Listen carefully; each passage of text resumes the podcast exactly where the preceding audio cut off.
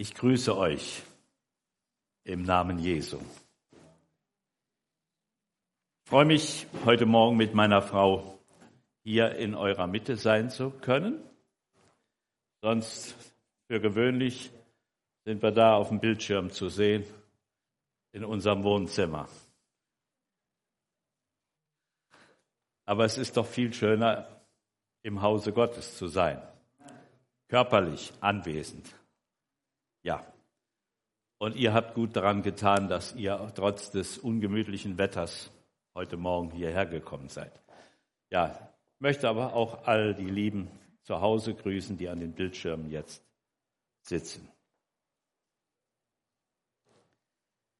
Ein Gotteswort möchte ich mit euch teilen.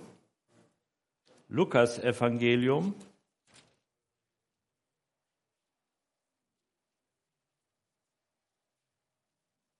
Kapitel 1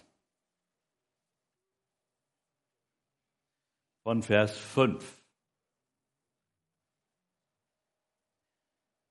Zu der Zeit des Herodes, des Königs von Judäa, lebte ein Priester von der Ordnung Abia mit Namen Zacharias, und seine Frau war aus dem Geschlecht Aaron und hieß Elisabeth. Sie waren aber alle beide fromm vor Gott und lebten in allen Geboten und Satzungen des Herrn untadelig. Und sie hatten kein Kind, denn Elisabeth war unfruchtbar und beide waren hochbetagt. Und es begab sich, als Zacharias den Priesterdienst vor Gott versah, da es seine Ordnung an der Reihe war, dass ihn nach dem Brauch der Priesterschaft das Los traf, das Räucheropfer darzubringen. Und er ging in den Tempel des Herrn. Und die ganze Menge des Volkes stand draußen und betete zur Stunde des Räucheropfers. Da erschien ihm der Engel des Herrn und stand an der rechten Seite des Räucheraltars. Und als Zacharias ihn sah, erschrak er und es kam Furcht über ihn. Aber der Engel sprach zu ihm, fürchte dich nicht, Zacharias, denn dein Gebet ist erhört und deine Frau Elisabeth wird dir einen Sohn gebären, und du sollst ihm den Namen Johannes geben. Und du wirst Freude und Wonne haben, und viele werden sich über seine Geburt freuen, denn er wird groß sein vor dem Herrn. Wein und starkes Getränk wird er nicht trinken, und er wird schon von Mutterleib an erfüllt werden mit dem Heiligen Geist. Und er wird vom Volk Israel viele zu dem Herrn, ihrem Gott, bekehren. Und er wird vor ihm hergehen im Geist und in der Kraft Elias, zu bekehren die Herzen der Väter zu den Kindern und die Ungehorsamen zu der Klugheit der Gerechten, zuzurichten dem Herrn ein Volk, das wohl vorbereitet ist. Und Zacharias sprach zu dem Engel, woran soll ich das erkennen? Denn ich bin alt und meine Frau ist betagt. Der Engel antwortete und sprach zu ihm, ich bin Gabriel, der vor Gott steht, und bin gesandt, mit dir zu reden und dir dies zu verkündigen.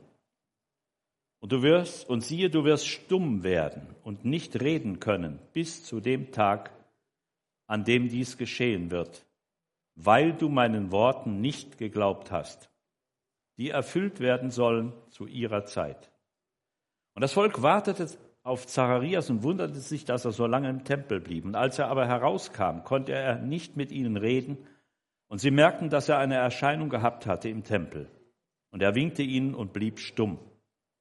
Und es begab sich, als die Zeit seines Dienstes um war, da ging er heim in sein Haus.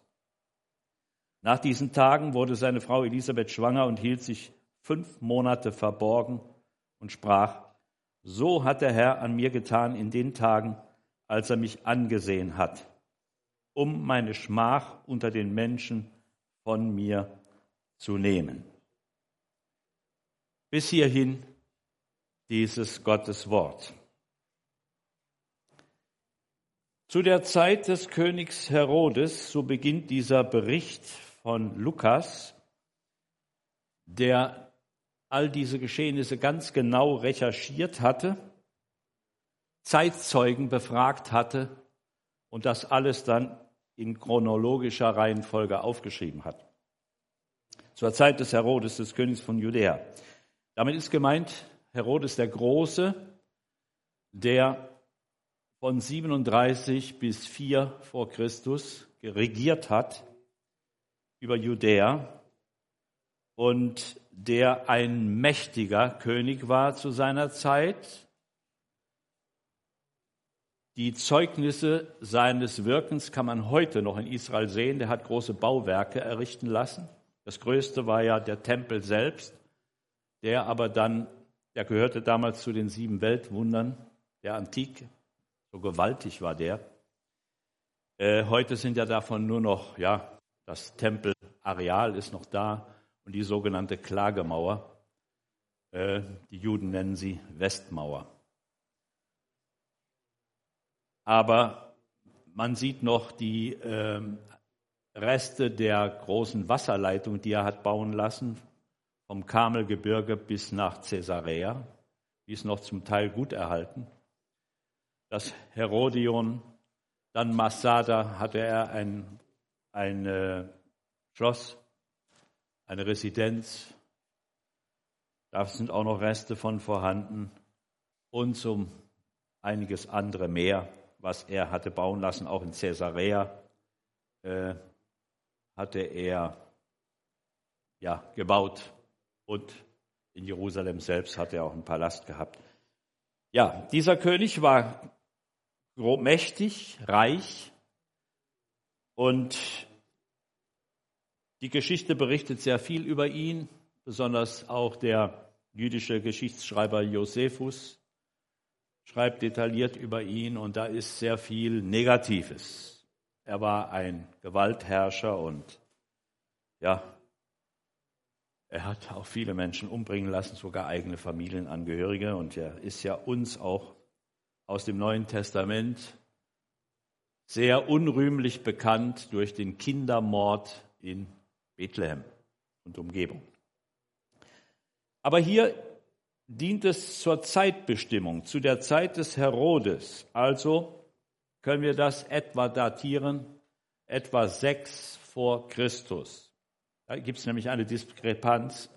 Der Herodes starb vier vor Christus und Jesus ist also geboren worden, mindestens fünf Jahre oder sechs Jahre vor Christi Geburt paradox, ja, aber wir müssten sagen, sechs Jahre vor dem Beginn der christlichen Zeitrechnung. Das ist dann vielleicht ein bisschen zutreffender. Gut, da brauchen wir jetzt nicht näher drauf eingehen. Wir wissen also ungefähr die Zeit, wann das war. Und da lebt ein Priester von der Ordnung Abia mit Namen Zacharias. Seine Frau war aus dem Geschlecht Aaron. Die Priester, die konnten heiraten, wen sie wollten also eine, ein Mädchen aus irgendeinem Stamm Israels, aber es musste eine Jungfrau sein. Sie durften keine Ausländerin heiraten, auch keine Geschiedene. Äh, in diesem Fall war die Ehefrau ebenfalls aus dem Priestergeschlecht, also eine Priestertochter, die Elisabeth. Und sie waren von der Ordnung Abir. Das ist ein äh, Hinweis auf die von David eingeteilte Ordnung der Priester. Das lesen wir in 1. Chronik 24, da ist das genau beschrieben. Die Priester wurden in 24 Dienstgruppen eingeteilt. Und zwar immer nach Familien, Priesterfamilien. Jede Gruppe hatte den Namen des Familienoberhauptes damals. Und der Name wurde dann beibehalten bis in die Zeit hier äh, des Königs Herodes. Ordnung Abia, da können wir nachlesen in 1. Chronik 24, das war die achte Ordnung in der Reihenfolge. 24 Gruppen, also 24 Gruppen, das bedeutete, die hatten zweimal im Jahr Dienst im Tempel. Der Dienst äh, betrug jeweils eine Woche, sodass sie zweimal im Jahr drankam. Äh, man kann nachlesen, dass zu der Zeit es schon vier Priester gab. Manche sprechen von 3000, können auch noch mehr gewesen sein. Also schon eine ziemliche Zahl. Und da kann man sich schon vorstellen, 24 Gruppen, dann jede Gruppe hatte dann etwa 150 Priester, vielleicht auch mehr, bis zu 200. Die waren unterschiedlich groß, diese Familien. Es gab kleinere, größere. Und da kann man sich schon ein Bild machen, dass die gar nicht so oft dann zu dem Dienst äh, drankamen. Das heißt, nach der Ordnung ja, zweimal im Jahr, aber jetzt zu bestimmten Aufgaben innerhalb des Gottesdienstes. Dazu kommen wir gleich noch. Was ist noch ausgesagt über dieses Ehepaar? Sie waren beide fromm vor Gott, so übersetzt Luther. Elberfelder heißt es wohl rechtschaffen, gottesfürchtig, lebten in allen Geboten und Satzungen des Herrn untadelig. Ein sehr schönes Zeugnis, was über dieses Ehepaar von der Bibel her ausgestellt wird. Untadelig in allen Geboten des Herrn. Vorbildlich. Wenn man das jetzt im Kontext der Zeit sieht, dann ist das schon etwas Herausragendes, denn zu der Zeit sah es nicht so gut aus in Israel. Gottloser Herrscher, die Römer hatten die Oberhand im ganzen Land. Herodes war ein König von römischen Gnaden. Er hat sich hochgedient als Soldat, Offizier, Kämpfer und hat dann diese Position erreicht. Aber er war von römischen Gnaden. Und äh, in Israel, da gab es verschiedene Gruppen und Parteiungen, die waren sich nicht so ganz einig. Und das Volk im Großen und Ganzen lebte nicht so mit Gott, wie es von diesen beiden hier gesagt wird. Sie waren also schon eine positive Ausnahmeerscheinung. Das zeigt uns, und das merken wir auch, wenn wir die ganze Bibel lesen, dass es zu allen Zeiten, auch in den dunkelsten Zeiten, immer Menschen gab, die Gott treu waren. Nehmen wir das Richterbuch, wenn du das liest, auch schlimme Zeit Israels, ziemlich dunkel, ja. Es gab so helle Lichtblicke, aber insgesamt negativ, die ganzen Berichte. Und doch, was finden wir? Im Anschluss das Buch Ruth, das fällt ja in die Richterzeit, sagt ja der Text. Und da finden wir eine Idylle, da kann man nur staunen. Gottesfürchtige Menschen, ja, Menschen, die die Sache mit Gott ernst genommen haben. Also die gab es immer, Gott sei Dank. Und das wissen wir ja auch aus der Kirchengeschichte der vergangenen 2000 Jahre. Da war das auch in den sogenannten christlichen Ländern ebenfalls. Insgesamt oft großer Abfall, Gottlosigkeit, falsche Religiosität und doch gab es immer hier und da und dort treue Menschen, die festhielten am Wort Gottes und die wirklich ihrem Gott treu nachfolgten. Ja, schöner Bericht hier. Und jetzt kommt der nächste Vers und da ist ein Aber drin. Aber, oder hier heißt es und, wir können ein Aber setzen, sie hatten kein Kind, denn Elisabeth war unfruchtbar und beide waren hochbetagt. Wir lesen in der Heiligen Schrift im Alten Testament öfter von Frauen, die unfruchtbar waren. Merkwürdig, man liest nie von unfruchtbaren Männern. Ist euch das mal aufgefallen? Kein einziger. Immer sind es die Frauen.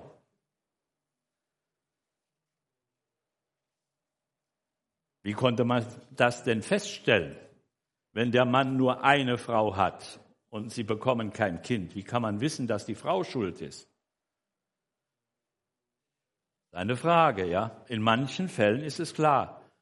Da wird, ist es also ganz nachgewiesen, dass der Mann nicht unfruchtbar ist, sondern die Frau.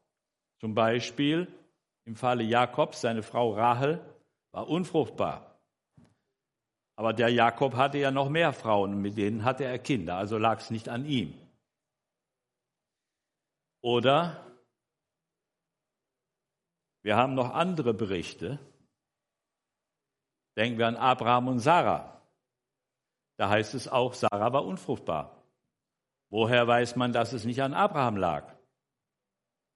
Gut, später hat er den Beweis geliefert, ja, mit der ägyptischen Sklavin. Aber vorher wussten sie es doch eigentlich nicht. Aber generell immer die Frauen. Oder Rebekka, die Frau Isaaks, die war zunächst auch unfruchtbar, 20 Jahre lang.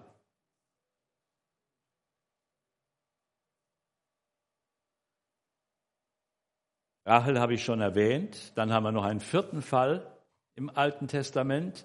Das ein, und das ist ganz merkwürdig, der Name der Frau wird überhaupt nicht erwähnt, nur der Name des Mannes.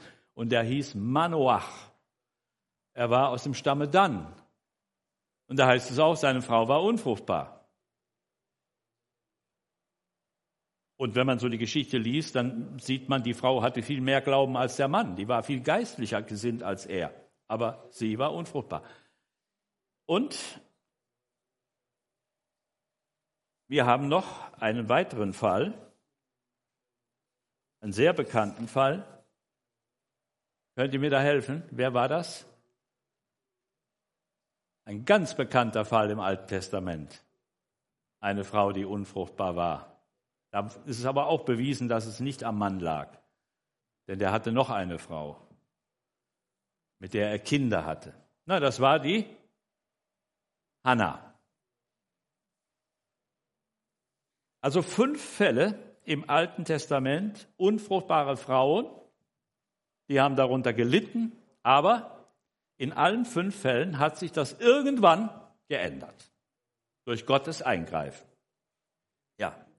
Und hier haben wir den sechsten Fall, der berichtet ist. Sie hatten kein Kind. Und das war für sie eine Schmach, ein Makel, ein Grund zur Traurigkeit. Wir haben es ja gelesen, in Vers 25 sagt ja dann die Elisabeth, so hat der Herr an mir getan, als er mich angesehen hat, um meine Schmach unter den Menschen von mir zu nehmen. Daran sehen wir, sie hat sehr darunter gelitten und ihr Mann auch. Denn für alle israelitischen Ehepaare war es normal, Nachkommen zu haben. Sie wollten ja alle dem göttlichen Gebot gehorchen, seid fruchtbar und mehret euch. Wenn man fruchtbar ist und sich mehrt, wie viele Kinder muss man dann mindestens haben? Drei, genau. Denn bei zweien hat man sich noch nicht vermehrt. Ne? Die Vermehrung beginnt bei drei. Und das haben die Juden ernst genommen. Und deswegen waren sie auch immer zahlreich. Das können wir nachlesen, besonders in der Chronik. Äh, die Stämme, ja, die waren zahlreich. Die hatten, die Familien waren groß, sie hatten viele Kinder, die wuchsen sehr schnell. Die hatten in äh, vielen Zeiten, manchen Zeiten war es ja durch Kriege bedingt, aber in vielen Zeiten hatten sie eine hohe Bevölkerungszahl. Und das Land war dicht besiedelt. Und das traf in vermehrtem Maße auf die Priester zu. Denn Priester konnte ja nach dem Gesetz Gottes nur werden, wer aus dem Stamm Levi war, aus der Gruppe der Kehatiter und dann noch enger begrenzt Nachkommen Aarons. Nur die konnten Priester werden in Israel. Und deswegen war es natürlich sehr wichtig, dass jeder Priester heiratet und Nachkommenschaft hat, Kinder hat und besonders Söhne, die ja dann auch wieder Priester werden. Sonst würde ja das Priestergeschlecht aussterben. Nun kann man sich gut vorstellen, diese beiden, sie haben ihren Dienst ernst genommen, sie dienten dem Herrn von ganzem Herzen und keine Kinder. Der Segen blieb aus. Keine Frucht des Leibes. Es steht geschrieben, Kinder sind eine Gabe Gottes und Leibesfrucht ist ein Geschenk. Warum segnet Gott uns nicht, obwohl wir ihm treu dienen, seine Gebote halten, ihm gehorchen, ihn ehren? Warum? Warum? Warum? So fragen wir Menschen dann. Eigentlich müssten gläubige Menschen immer fragen, wozu? Aber wir fragen, warum? Wozu würde schon mehr auf eine, ein Ziel, eine Absicht hindeuten. Das Warum gräbt in der Vergangenheit. Was habe ich falsch gemacht? Warum kann Gott mich nicht segnen? Woran liegt's? Aber wir Menschen sind so gestrickt, dass wir immer erst fragen, warum. Manche Menschen wenden sich enttäuscht von Gott ab, wenn er ihre Gebete nicht erhört. Sie erwarten, wenn ich mich bekehre, wenn ich Gott gehorche, wenn ich ihm diene, dann automatisch die Folge, er segnet mich. Ich glaube, ich gehorche, ich diene, Gott segnet mich. Also wie so ein Deal, ein Geschäft. Ne? Ich gebe das, er gibt mir das. Das ist so ein, auch ein typisch menschliches Denken. Und im gewissen Sinne ist es ja auch richtig, ist ja auch gar nicht so falsch. Und wir haben dafür ja auch äh, Hinweise in der Bibel, die darauf hindeuten. Wenn wir zum Beispiel lesen äh, im Psalm, da heißt es, habe deine Lust am Herrn. Und was ist die Folge davon? Und er wird dir geben, was dein Herz wünscht. Na bitte, da steht's doch, ja? Habe ich doch einen Anspruch.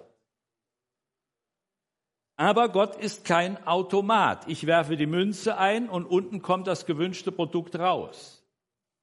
So funktioniert das nicht. Gott ist Gott. Er ist souverän.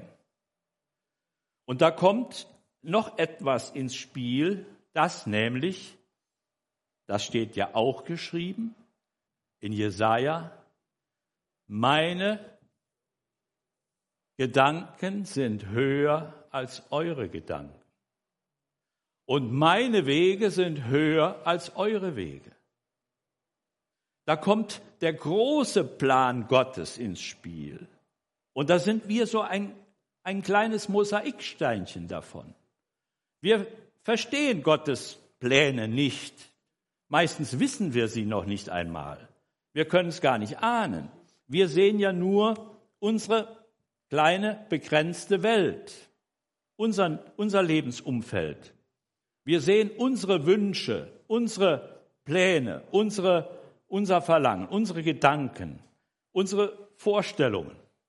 Aber wir können nicht das große Ganze sehen, Gottes Plan, Gottes Wirken. Und dass wir da ein Teil davon sein dürfen. Und da kann es manchmal sein, dass unser kleiner Plan von Gott beiseite geschoben wird, damit sein großer Plan in Erfüllung geht. Aber das sehen wir nicht. Manchmal dürfen wir es dann hinterher sehen. Aber wenn wir drin stecken, sehen wir es in aller Regel nicht. Und das ist dann nicht so leicht zu verkraften.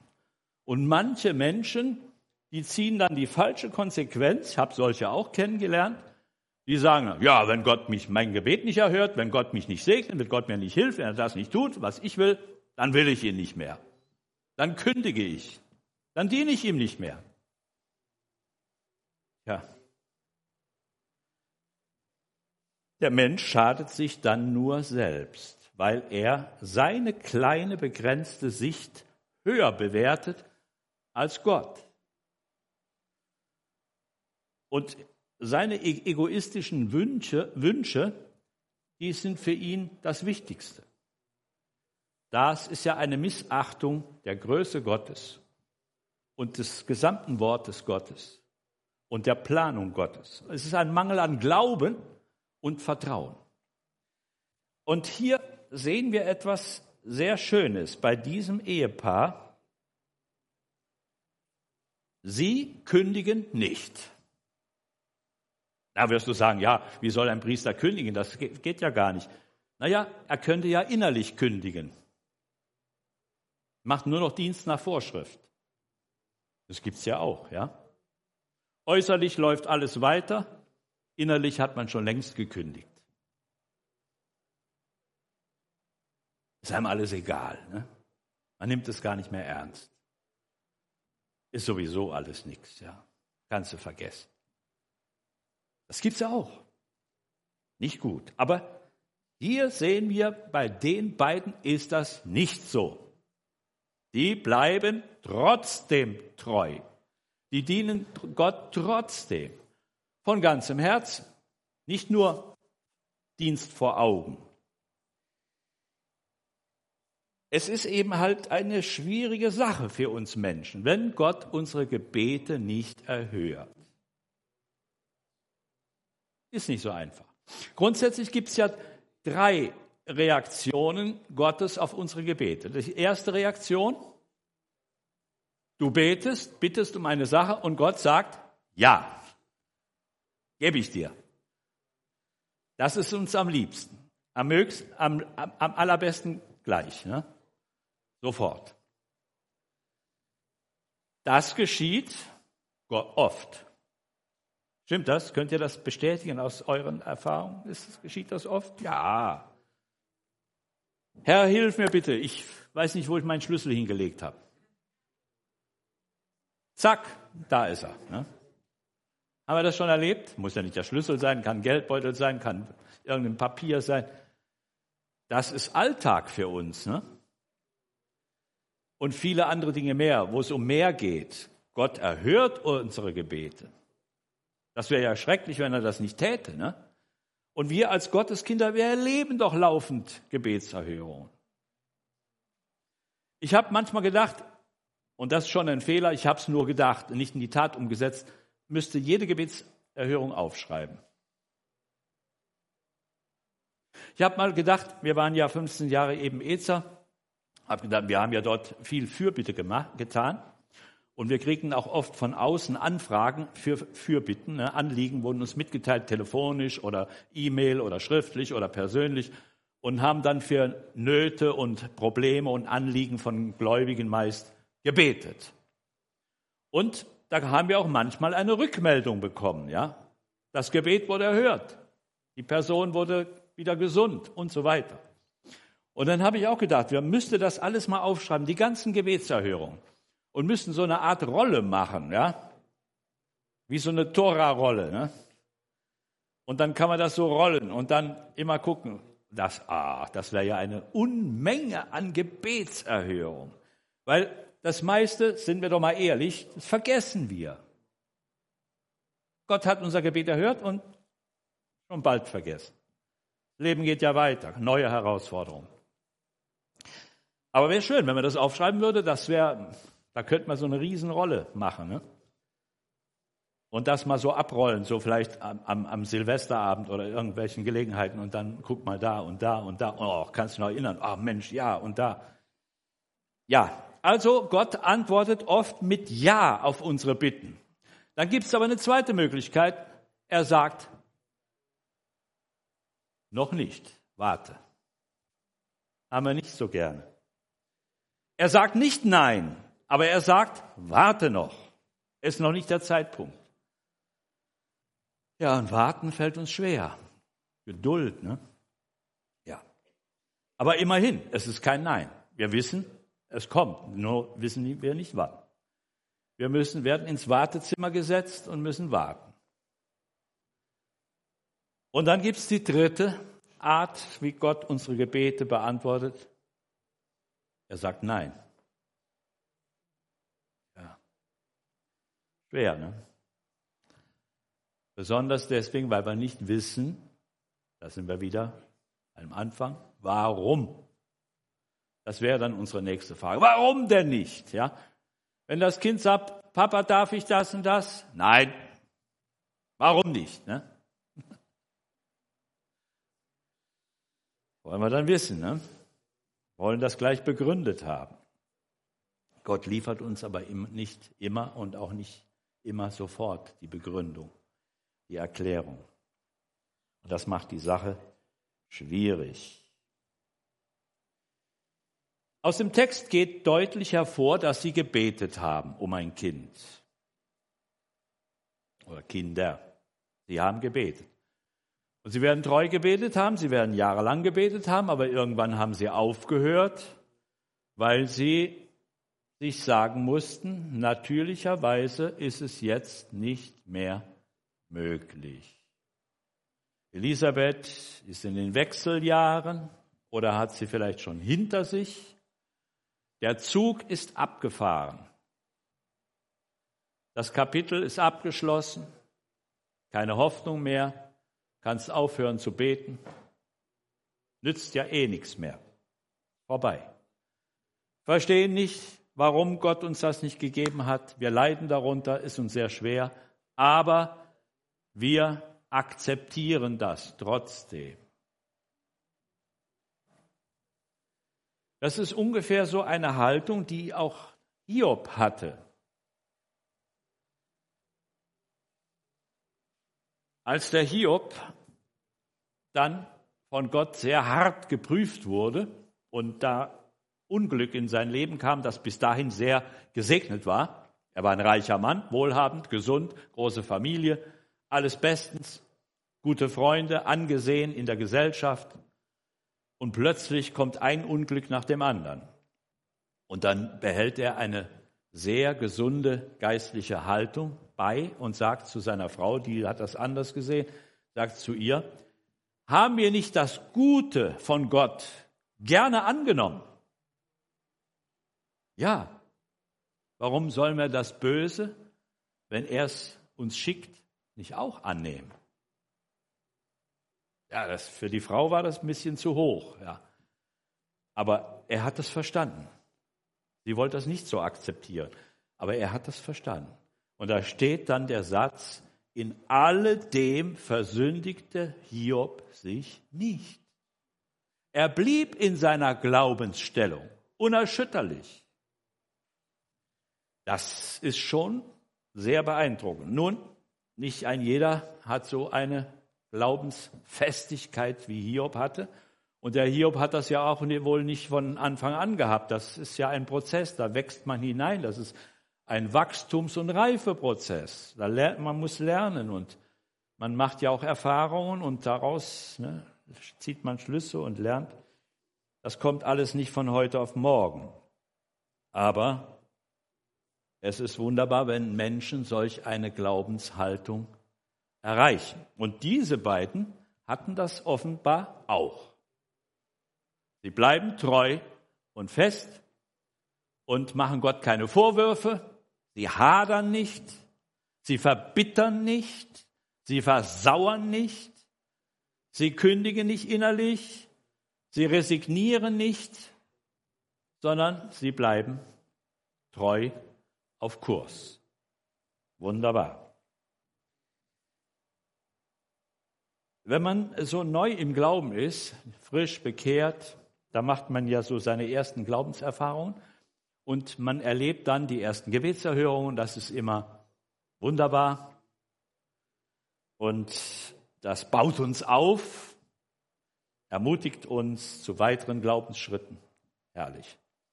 Aber wenn dann die erste Erfahrung kommt, dass Gott unser Gebet nicht erhört, obwohl wir intensiv beten und wirklich flehen und hingegeben und vielleicht sogar noch fasten.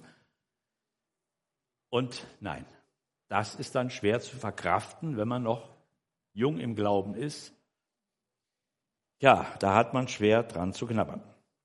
Mir ging das so, ich war noch nicht so lange gläubig und ich hatte damals ein, ein Auto, eine Ente. Citroën 2CV. Den hatte ich neu gekauft und als ich mich bekehrte, war der gerade ein Jahr alt. Tolles Auto. Ja, hat viel Freude gemacht, mit dem Ding rumzukutschen. Und dann, äh, nach ein paar Jahren, plötzlich eine große Reparatur. Ich glaube, es war die ganze Kupplung, die musste komplett ausgetauscht werden. Und nicht nur die Scheibe, sondern das ganze Anrücklager, wie das heißt, ganz komplett. Und das war eine teure Sache.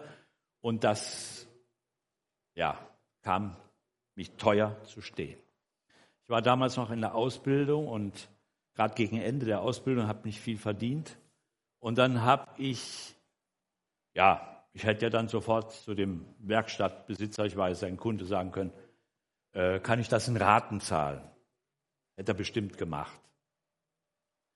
Aber nein, ich wollte ja, ja, ganz entschieden dem Herrn dienen, keine Schulden, ne?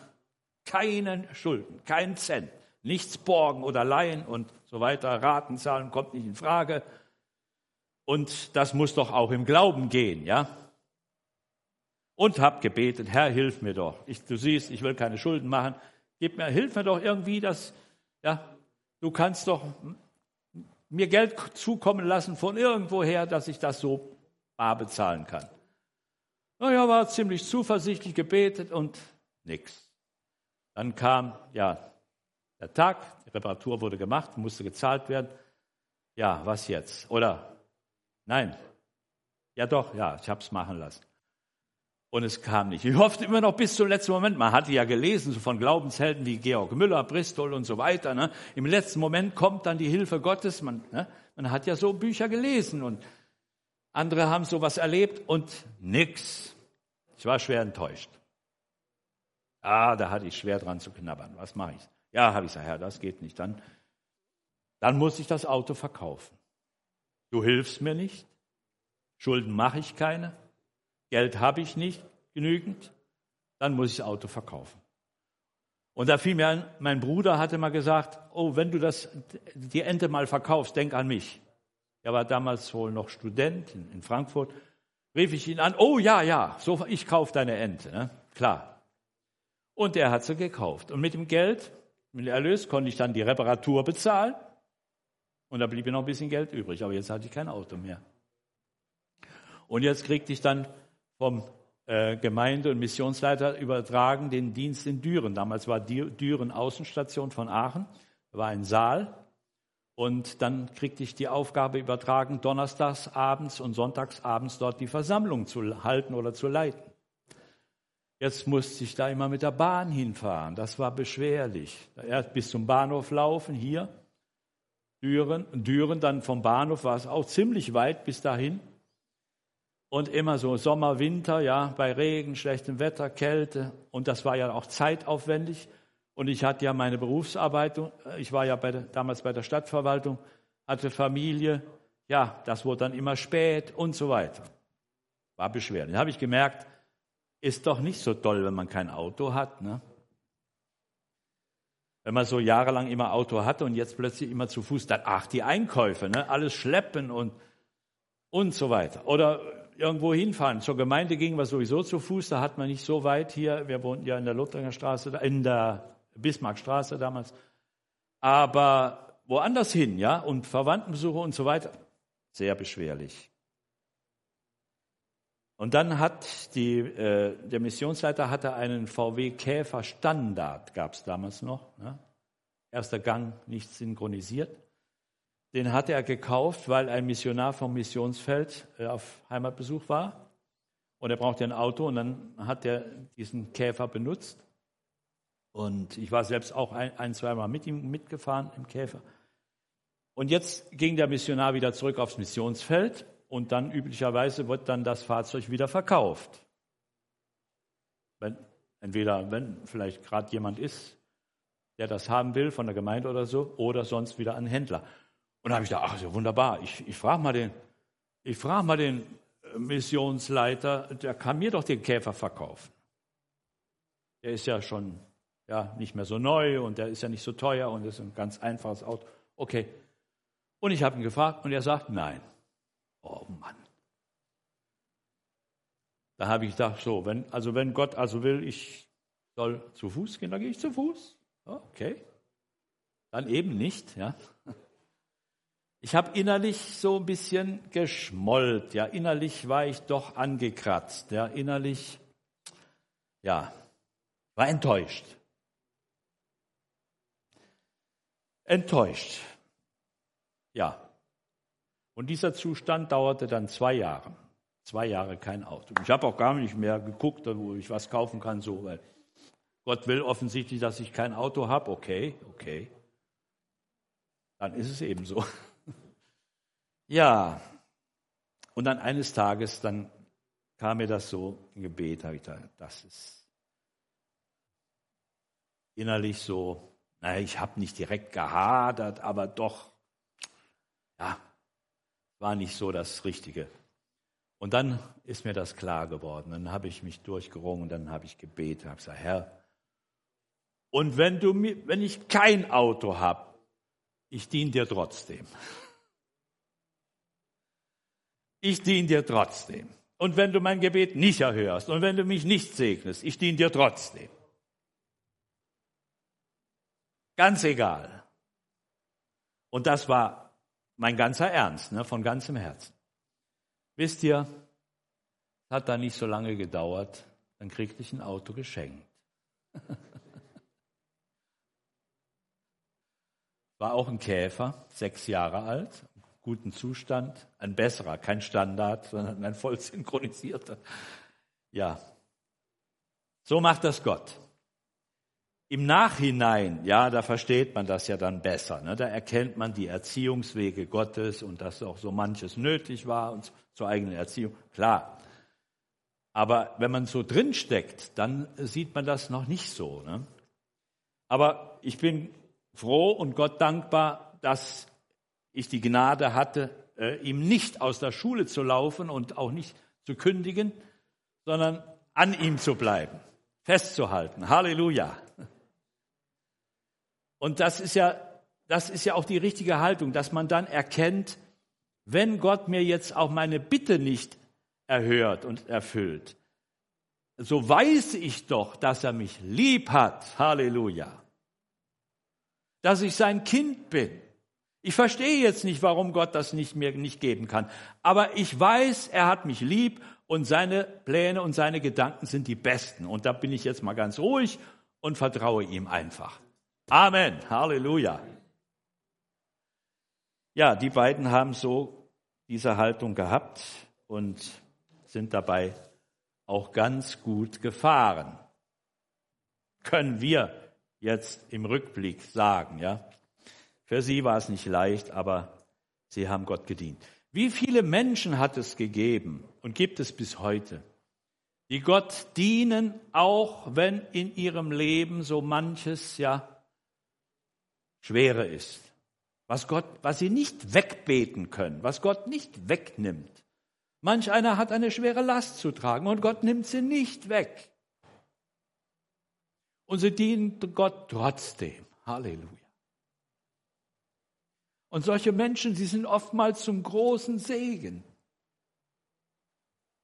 Es sind nicht nicht in erster Linie die, die, ja, denen alles gelingt und alles gut und alles im Segen und alles erfolgreich und immer bewahrt und Gott erhört immer, sondern es sind oft die, die schwere Wege gehen müssen, die man nicht versteht, ja. Da verstehst du nicht, da denkst du, das sind doch so liebe Leute, so treue Christen. Warum haben die so eine schwere Last in ihrem Leben? Warum haben die so ein Leid? Vielleicht ein krankes Kind oder ein kranker äh, Familienmitglied oder andere Probleme, ja, und Gott nimmt die nicht weg. Manchmal nimmt er sie vielleicht nach längerer Zeit weg, manchmal überhaupt nie. Wir verstehen das nicht. Aber wir können Gott trotzdem lieben, wenn wir auch seine Wege nicht immer verstehen. Wir können ihn lieben und wir können ihm vertrauen und an ihn glauben und ihm dienen. Und dann dürfen wir zum Segen sein für andere. Nun, diese Geschichte ist ja noch nicht zu Ende. Und das ist ja das Schöne. Ich habe ja diese sechs, also mit diesem sind es ja sechs Fälle, wo, die, wo Ehefrauen unfruchtbar waren und die äh, Eheleute darunter gelitten haben, aber wo es dann ein gutes Happy End gab. Ja? Gott hat dann eingegriffen und die Sache geändert. Und das ist ja auch hier berichtet. Nur ist das hier ein bisschen ein besonderer Fall. Denn es heißt, Es begab sich, als Zacharias den Priesterdienst vor Gott versah, da seine Ordnung an der Reihe war. Habe eben erwähnt, Gruppe Abia, die achte im Jahresverlauf, jüdischer Kalender, Neujahr, das ist der erste Monat, beginnt so Ende März, Anfang April, acht Wochen. Wo sind wir da? Ende Mai. Aber hier ist eine Schwierigkeit. Wir wissen ja nicht, ob das jetzt der erste Turnus im Jahr war oder der zweite. Wenn es der erste war, war es Ende Mai. Wenn es der zweite war, sechs Monate später. Ne? Dann war das, wann? Ja, im November wäre es dann, ne? Ende November. Das wissen wir nicht. Sein Dienst war an der Reihe. Jetzt musste der nach Jerusalem kommen die, seine Frau blieb natürlich zu Hause. Und die Priester, wir wissen auch nicht, wie groß diese Gruppe Abia war, wie viele das waren, die erschienen auch nicht immer alle dann in Jerusalem. Manche waren vielleicht auch verhindert oder es gab manche Sachen, oder wenn einer krank war oder in der Familie, es gab manche äh, Hinderungsgründe, die akzeptiert wurden. Aber die meisten kamen natürlich. Und wie haben die jetzt ihren Dienst getan im Tempel? Und das ist interessant. Hier heißt das, äh, dass ihn nach dem Brauch der Priesterschaft das Los traf, das Räucheropfer darzubringen. Das war der Brauch in der Priesterschaft.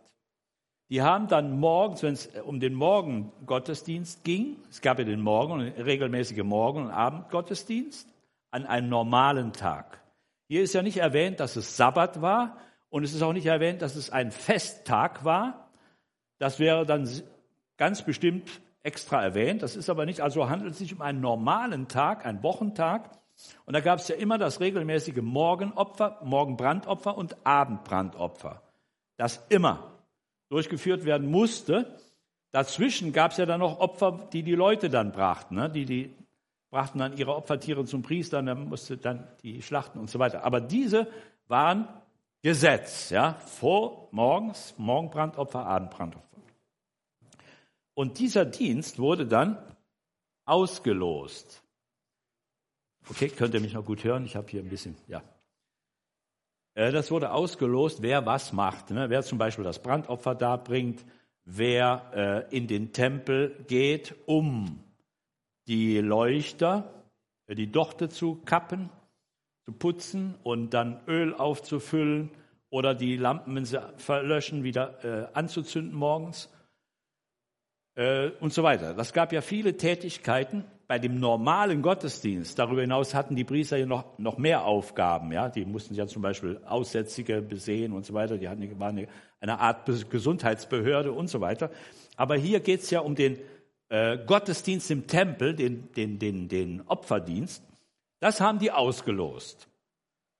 Morgens beim frühen Dienst, das war dann schon, die haben auch für abends schon gelost. Und hier heißt es, ihn traf das Los, das Räucheropfer darzubringen. Und das war eine ganz besondere Ehre, denn das war der Höhepunkt des Gottesdienstes.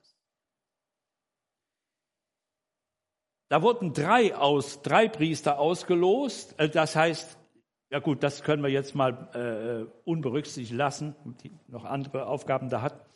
Aber er, der da ausgelost wurde, das Räucheropfer zu bringen, der durfte dann zwei Priester bestimmen als Assistenten, die mit ihm gehen, die, mit, die ihm helfen.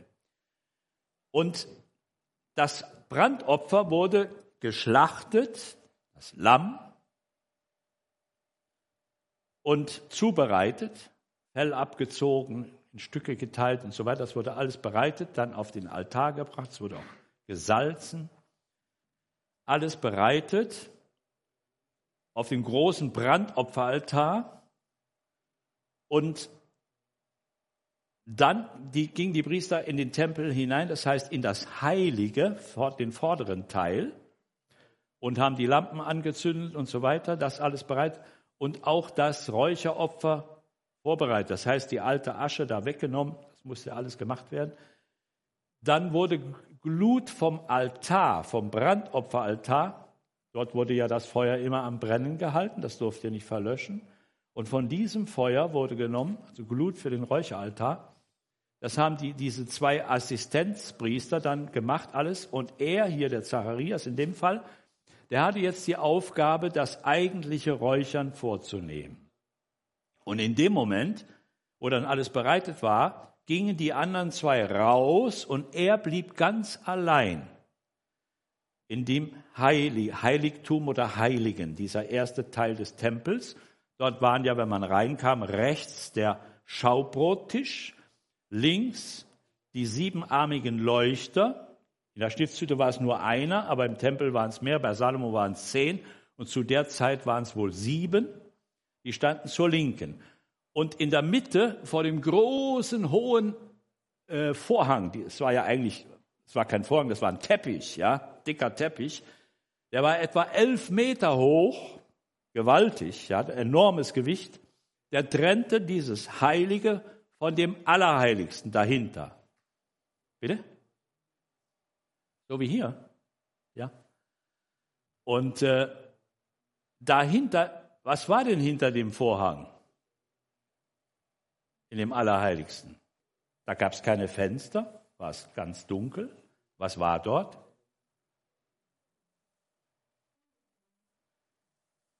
War da die Bundeslade? Das war einmal. Ja, aber zu der Zeit war da gar nichts. Der Raum war leer. Denn die Bundeslade seit der babylonischen äh, Eroberung Jerusalems, Zerstörung des ersten Tempels, war die Bundeslade verschwunden bis heute. Nie mehr, die suchen sie heute noch. Die ist nie mehr gefunden worden. Niemand weiß, wurde sie versteckt noch von den Priestern, wurde sie geraubt, wurde sie verbrannt, wurde zerstört, weiß man nicht. Der Raum im zweiten Tempel blieb leer. Es gab da nur eine Stelle, wo früher in dem Felsboden Moria wo früher die Bundeslade gestanden hatte. Das war noch so eine Stelle. Die ist heute noch da. Heute ist ja da drüber die Moschee. Wie heißt die? Der Felsendom, ja, wird, wird genannt. Diese Moschee, die da drüber steht. Und da ist der Felsen. Ich war damals drin. Heute lassen sie äh, Nicht-Muslime nicht mehr rein. Aber wir waren da drin 1995. Ruth und ich waren da drin. Da ist diese Stelle, wo die Bundeslade gestanden hatte. Gut, und wenn der Hohepriester am großen Versöhnungstag einmal im Jahr dann mit Opferblut hinter den Vorhang in das Allerheiligste hineinging, dann hatte er ja nach dem Gesetz die Bundeslade mit diesem Opferblut zu besprengen. Aber die war ja nicht mehr da. Dann hat er das nur an die Stelle gesprengt, wo sie mal gestanden hat. So haben sie das gemacht. Ja, also der Zacharias, der ist jetzt da drin ganz allein. Die beiden Assistenten sind rausgegangen und draußen, das ist in diesem Hof der Priester vor dem eigentlichen Tempelgebäude, ja, das ging ja noch mal ein paar Stufen höher da rein. Er war jetzt da drin und die anderen Priester waren draußen am Brandopferaltar und die anderen waren so ringsherum, die hatten ja da bei der Opferschlachtung und Haut abziehen und das ist ja alles Arbeit, das haben die alles gemacht. Die waren alle da in der Nähe. Und wenn man jetzt aus dem Te Tempeltür rausschaut, da war vor diesem Platz, wo der Brandopferaltar stand und das große Wasserbecken, ging es eine Stufe tiefer. Da war so ein Platz, der war nicht sehr groß. Dort waren das war der Vorhof der israelitischen Männer. Da durften nur Männer. Die Frauen hatten ja einen extra Vorhof, der war dann da war das Nikanor-Tor, dahinter waren die Frauen. Aber wenn man diesen, es gibt ja da Modelle und es gibt ja Zeichnungen und so weiter, man hat diese, die Maße, man weiß ungefähr, wie groß das war. Das war, da passten nicht so viele Leute hin. Männer Israels, da wären ja Zehntausende dahin gegangen wenn sie gedurft hätten. Aber das war ja vom Platz her allein schon nicht möglich. Was hat man gemacht? Man hat immer eine Auswahl getroffen. Man hat nur Leute als gewissermaßen als Repräsentanten oder als Stellvertreter ausgewählt, die dann dort sein durften zur Anbetung. Die also unmittelbar zuschauen konnten, wie die Opfer auf dem Brandopferaltar dargebracht wurden. Und die guckten auch auf die Tür des eigentlichen Tempelgebäudes, wo, das in das, wo es ins Heilige hineingeht. Da konnten die so draufschauen. Reingehen durften sie ja nicht. Und jetzt war der Höhepunkt des Morgenopfers. Das Lamm war geschlachtet auf dem Altar und jetzt war der Augenblick der Anbetung gekommen. Der leitende Priester bei dieser ganzen Opferzeremonie, der gab das Signal und dann ertönte eine Art Gong. Ja, das war wie so ein großes, ne, große Metallscheibe, wo dann dagegen geschlagen wird, ein, eine Art Gong. Und wenn dieser Ton ertönte, dann wusste der Zacharias jetzt da drin, jetzt ist der Moment des Räucheropfers. Und für alle anderen, die Priester dort in dem ganzen Vorhofen und die anwesenden israelitischen Männer, die Frauen dahinter, die hörten das ja auch, die wussten, jetzt ist der Augenblick der Anbetung. Und wie geschah die? Die haben sich alle niedergeworfen und ganz niedergebeugt mit dem Angesicht bis auf den Boden. Und diese Anbetung geschah in absoluter Stille. Es war eine stille Anbetung. Das war der heiligste Moment. Alles still, in stiller Anbetung, wirft sich vor Gott nieder. Und dem Moment hat dann der Priester drinnen am Räucheraltar, der ja vor dem großen Vorhang stand, dann das Räucher, dieses Räucherwerk auf diese glühenden Holzkohlen gestreut. Und das gibt ja dann eine Rauchwolke und eine Duftwolke, das ist ja ein angenehmer Duft, der dann aufsteigt. Und das geschah alles in absoluter Stille und das war der Moment der Anbetung. Und genau in dem Moment Plötzlich sieht der Zacharias, da steht ja jemand neben dem Altar. Und als er diese Gestalt sieht, ist er erschrocken und hat sich gefürchtet. Ein Engel Gottes stand neben dem Altar. Es ist eine Sache, wenn ein Mensch in die Anbetung Gottes hineingeht und er betet mit gläubigem Herzen zu dem lebendigen Gott. Und das muss ja nicht laut, es kann laut sein, aber es kann ja wie hier auch ganz still nur sein im Herzen, ja? Diese Anbetung. Er rechnet mit der Gegenwart Gottes, denn für ihn war das ja auch ein Höhepunkt, dass das Los ihn getroffen hatte und er durfte das machen. Das kam nicht oft vor im Leben eines Priesters. Bei manchen kam es nur einmal im Leben vor. Das war für ihn persönlich auch ein Höhepunkt seines Dienstes. Der wird schon öfter am Brandopferaltar gestanden haben und dies und jenes und das alles gemacht haben. Aber jetzt im heiligsten Moment bei der Anbetung, jetzt da drin sein zu dürfen, in der Gegenwart Gottes, das Räucheropfer, das war schon für ihn was Gewaltiges. Und er rechnet doch mit der Gegenwart Gottes. Aber wenn das göttlich dann plötzlich doch sichtbar vor ihm ist, das ist nochmal eine andere Dimension. Was ist die Reaktion? Schrecken. Furcht. Wir können die ganze Bibel durchlesen, immer wenn Engel Menschen erschienen sind, was war immer die Reaktion? Furcht. Denn der, jeder Engel musste immer als erstes was sagen zu den Menschen. Fürchte dich nicht. Haben immer Angst gehabt. Würde uns nicht anders gehen. Ja, fürchte dich nicht, muss er zu ihm sagen. Und jetzt kommt das nächste, denn dein Gebet ist erhört. Jetzt muss man vorstellen, der Zarias, das war ja schon für ihn ein ganz erhebender Moment, dass er das machen durfte da drin. Und dann erscheint noch ein Engel und das muss er verdauen. Der beruhigt ihn, fürchte dich nicht, keine Angst. Und dann kommt gleich die Botschaft, dein Gebet ist erhört. Also, der war wohl überfordert in dem Moment, ja. Und was kommt jetzt? Das, was der Engel dann ihm sagt, in den nächsten Versen ist das hier geschrieben. Das sind zwölf Informationen. Und eine ist noch gewaltiger wie die andere. Also das ist Superlative.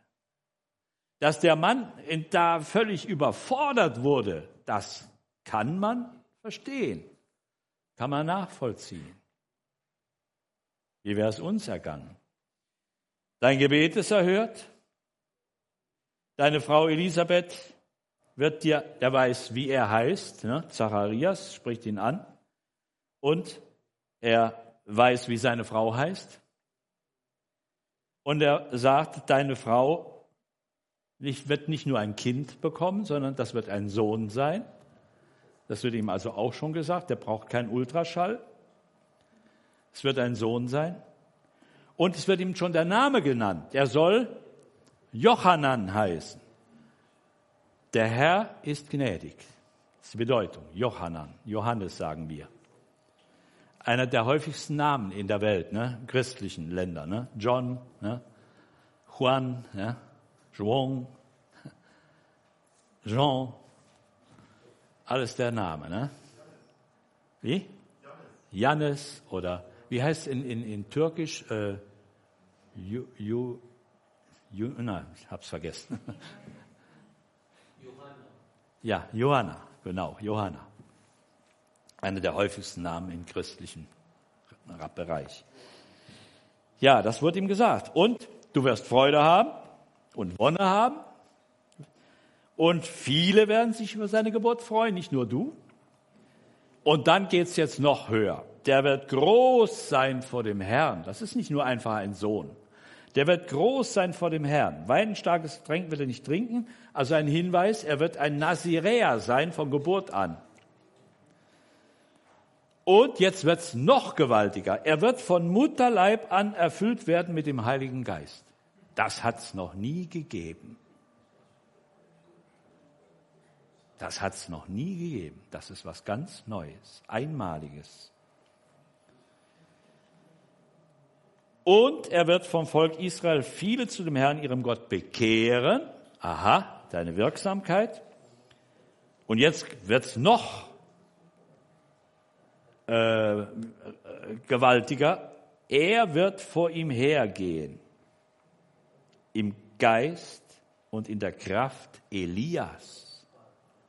Ein Bezug zu einem der größten Propheten des alten äh, Bundes, Elia im Geist und in der Kraft Elias zu bekehren die Herzen der Väter zu den Kindern und die Ungehorsamen zu der Klugheit der Gerechten. Zuzurichten dem Herrn ein Volk, das wohl vorbereitet ist. Also, er soll Vorläufer sein. Er hat nur gesagt, er wird vor ihm hergehen, vor dem Herrn. Aber da ist natürlich, wir wissen, da ist der Messias gemeint. Ob er das dann schon so verstanden hat, weiß ich nicht. Und er soll das Volk vorbereiten oder zubereiten für das Kommen des Messias. Zwölf gewaltige Informationen und Prophezeiungen. Mann. Und jetzt ist er, der Engel ist zu Ende mit dem, was er sagt. Und jetzt kommt die Antwort von Zacharias. Halleluja! Preis dem Herrn! Gloria. Ja. Gloria a Dios. Hätte, wenn er Brasilianer gewesen wäre, hätte er das gesagt, ja. ja. Und was sagt der Liebe? Der liebe Priester, der treue Priester, was sagt er? Woran soll ich das erkennen? Oder wie soll ich das, ja, wie soll das zugehen? Wie kann das sein? Und dann kommt gleich die Begründung, denn ich bin alt und meine Frau ist betagt. Naja, der war noch keine 80, ja, alt in dem Sinne, vielleicht war er 60. und seine Frau betagt. Das die war auch noch nicht alt, aber eben jenseits der Wechseljahre. Woran soll ich das erkennen? Ich bin alt, meine Frau ist betagt. Also er antwortet jetzt mit natürlichen Einschränkungen, ne? die wir so, das Normale, was wir so kennen, was wir wissen, ja. Damit kommt er jetzt dem Boten aus der Himmelswelt. Kommt er jetzt mit irdischer Wissenschaft, ja, oder ja, mit menschlichem Wissen, mit der Mensch, menschlichen natürlichen Begrenzungen. Damit kommt er ihm jetzt, konfrontiert ihn damit, als ob er das nicht alles wüsste. Ne? Gibt ihm diese Information. Ich bin alt, meine Frau ist schon ja, vorgerückt im Alter. Das weiß der Engel doch alles.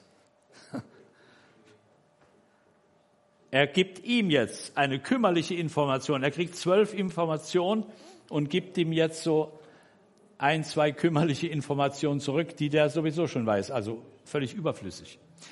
Gut, wir können leicht reden darüber, aber was hätten wir gemacht in der Situation? Trotzdem, wir sehen an der Reaktion des Engels dann, dass er hier einen großen Fehler gemacht hat. Denn er hätte es besser wissen müssen und besser wissen können. Er kannte doch die Schrift.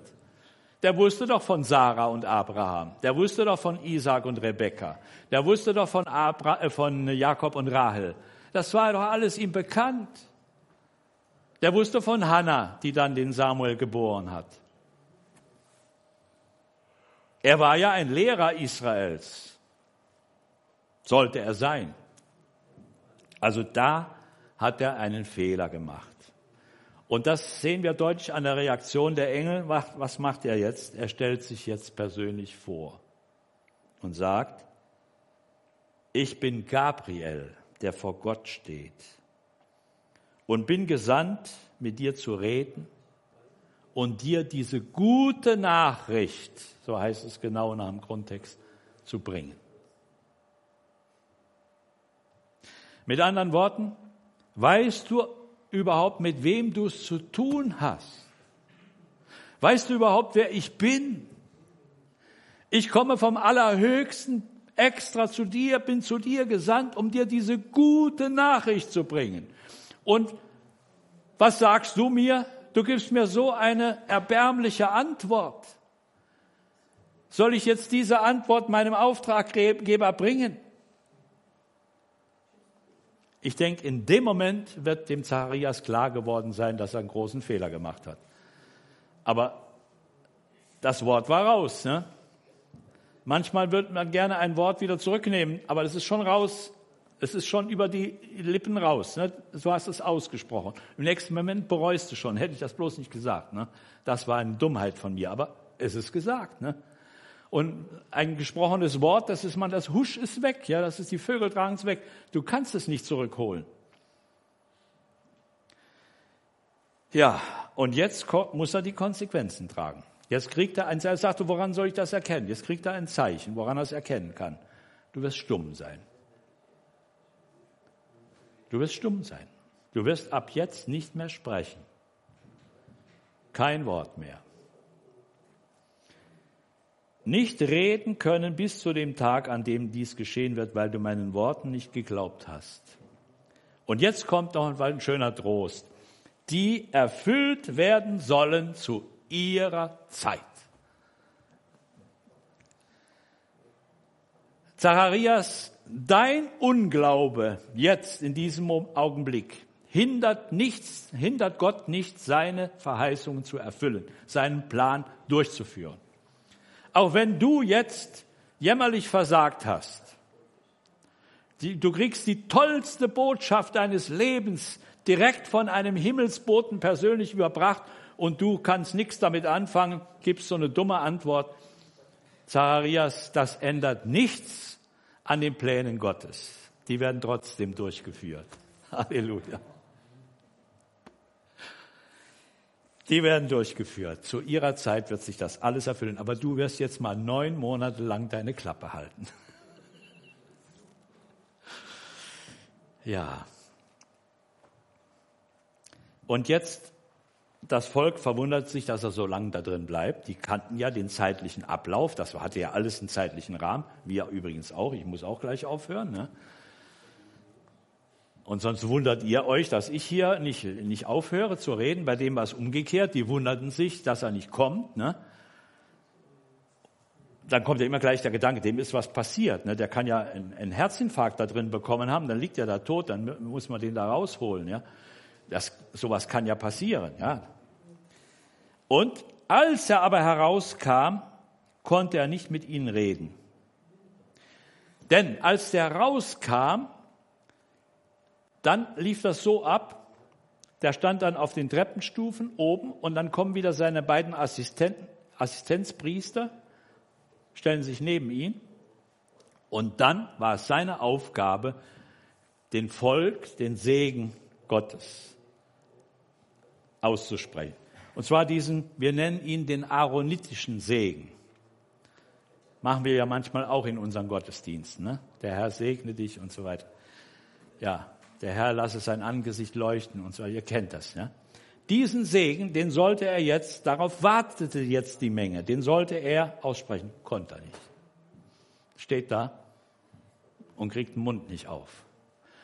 Ich weiß nicht, wie das dann gemacht wurde. Ich vermute mal, dass dann ein anderer von den beiden das übernommen hat und den weiß ich nicht, wird nicht berichtet. Die merken, da ist was mit ihm, irgendwann da was. Und als sein Dienst zu Ende ist, geht er nach Hause. Ja, und dann heißt es, nach diesen Tagen wurde seine Frau Elisabeth schwanger, hielt sich fünf Monate verborgen und sprach, so hat der Herr an mir getan in den Tagen, als er mich angesehen hat, um meine Schmach unter den Menschen von mir zu nehmen. Er hat nicht geglaubt, Stattdessen durfte er jetzt sehen. Ja? Er sah dann, wie der Leib wuchs ne, bei seiner Frau. Und sie sagte, du, äh, Zacharias, ich bin schwanger.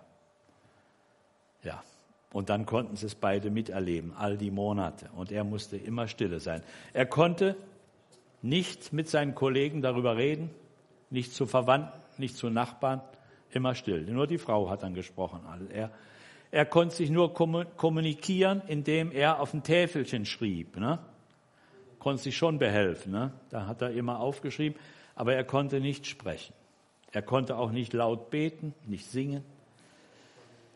Ja, der hatte neun Monate Zeit zum Nachdenken. Ne? Und er hat viel nachgedacht. Denn als dann Tag, der Tag der Geburt kam und dann gesagt, wie soll das Kind heißen? Und die Frau sagt, Johanan. Nee, sagen die Verwandten, gibt doch keinen in der Verwandtschaft, der so heißt. Ist unüblich. Frag mal den Mann, was der dazu meint. Und er schreibt auf dem Täfelchen, Johanan. Und in dem Moment wird seine Zunge gelöst. Und dann platzt es aus ihm heraus, was sich neun Monate angestaut hat. Jetzt bricht er aus in einen Lobpreis und wunderbar und er weissagt und herrlich. Das kann man nachlesen, aber das würde heute Morgen den Rahmen sprengen, könnt ihr selber lesen. Das ist gewaltig. Wunderbar. Tja, eine wunderbare Geschichte. Zwei Dinge möchte ich noch anmerken. Erstens, Abraham ging in die Geschichte ein, in die Heilsgeschichte, wegen seines Glaubens. Ne? Er ist berühmt geworden durch seinen Glauben. Und er ging in die Geschichte ein wegen seinem Unglauben. Ja, aber trotzdem, wir sehen ja, Gott hat ihn trotzdem lieb und er wusste ja auch um seine Treue. Der hat nur in dem Moment, ja, hat er versagt. Aber sonst war der Mann schon, ja, hat Gott den Richtigen ausgewählt. Zweite Anmerkung, damit schließe ich. Was hat das uns zu sagen? Sehr schöne Geschichte, 2000 Jahre her, aber wir leben heute. Was sagt das uns? Ja, zwei Dinge. Wenn wir nicht glauben, dann bleiben wir stumm. Dann haben wir kein Zeugnis. Und wir können auch nicht zum Segen sein. Wenn du Unglaub, im Unglauben lebst, Unglauben im Herzen, du zweifelst, du vertraust nicht, Wie willst du ein Segen sein? Und wie willst du vom Herrn zeugen, wenn du nicht glaubst? Geht nicht, ne? Und deswegen ist das so wichtig. Auch wenn wir so wie er durch eine schwere Zeit der Prüfung durchgegangen sind und äußerlich dem Herrn die Treue gehalten hat, aber im entscheidenden Moment, als er dann die gute Botschaft bekommt, glaubt er nicht. Da zeigt sich doch, dass er ja noch nicht so ganz geheiligt war. Da fehlte doch noch was bei ihm. Das hat er dann jetzt noch bekommen durch diese Extralektion. Ich denke, nach den neun Monaten war er auch davon geheilt. Wir müssen glauben. Wie viele verpasste Gelegenheiten gibt es in meinem Leben, deinem Leben Gelegenheit zum Zeugnis und hast den Mund nicht aufgekriegt? Stimmt's? Mensch. War ich auch hier? So ist vor kurzem. Dann der Facharzt hat mich noch mal untersucht wir wollen ja, so Gott will, nächste Woche nach Brasilien fliegen. Äh, da darf ich jetzt schon um Fürbitte bitten. Dorothea, Hanna, Ruth, ich und unser Sohn Johannes mit seiner Frau, dass Gott bewahrt und auch segnet. Ja, dann der Facharzt, ich hatte eine Thrombose im Bein, ein Jahr lang Deswegen, wenn ich dann predige, dann muss ich immer hin und her laufen. Ich darf nicht stehen, ne? immer laufen, immer bewegen. Und jetzt hat er mich untersucht, vorige Woche. Thrombose ist weg. Halleluja. Das ist auch eine Gebetserhörung. Danke auch an die Geschwister, die auch dafür gebetet haben manchmal. Ja. Aber ich war dann so Zacharias, weißt du. Ich hätte jetzt dem Doktor doch was sagen können, ne? Ja, da kriegte ich auch die Zähne nicht auseinander, ne? In dem Moment, ja. Gut, da ist auch nicht viel Zeit, das geht da ruckzuck, aber immerhin, es wäre Gelegenheit gewesen, hätte ich auch was sagen können, ne? Ah, ich habe der wollte nur wissen, ne, was, warum wir nach Brasilien fliegen, was wir da machen, habe ich ihm gesagt. Aber da hätte ich ihn doch. Aber da war ich so wie der Zacharias. Da war ich so wie mit Stummheit geschlagen. Ne? Und wo ich danach herausging, denke ich, Mensch, du Esel, dem hättest du doch jetzt ein wunderbares Zeugnis sagen können. Warum hast du das nicht gemacht? Ne? Oh Mann, oh Mann, oh Mann, oh Mann. Ne? Ja, Alter schützt vor Torheit nicht. Ne? Das ist leider so. Deswegen, Geschwister, wollen wir dem Herrn vertrauen, auch wenn er uns Prüfungszeiten schickt? Nicht, verzage nicht, er hat dich lieb. Auch wenn du manchmal Schweres tragen musst, er hat dich lieb. Glaub das. Und wir sehen in all diesen sechs Fällen, wo Frauen unfruchtbar waren und später ein Kind bekamen, da war das immer zu ihrem Besten. Die haben hinterher viel mehr bekommen, als sie eigentlich erbeten hatten. Viel mehr. In all diesen Fällen, das Kind, was geboren wurde, war ein Prophet. Ein Mann Gottes in allen sechs Fällen, kannst du nachlesen, bei allen. Gott hat diesen Ehepaaren mehr gegeben, viel mehr, als sie jemals erbeten hatten oder hätten oder äh, also wie wir so immer sagen, überbitten und verstehen. Ne? Das hätten sie sich nie erträumt oder gedacht oder zu beten gewagt. Das hat Gott ihnen dann geschenkt. Also wenn Gott uns etwas nicht gibt, was wir gerne hätten, dann kann es sein, er hat was Besseres vor mit dir. Er gibt dir was Besseres zu seiner Zeit. Halleluja. Amen. Amen.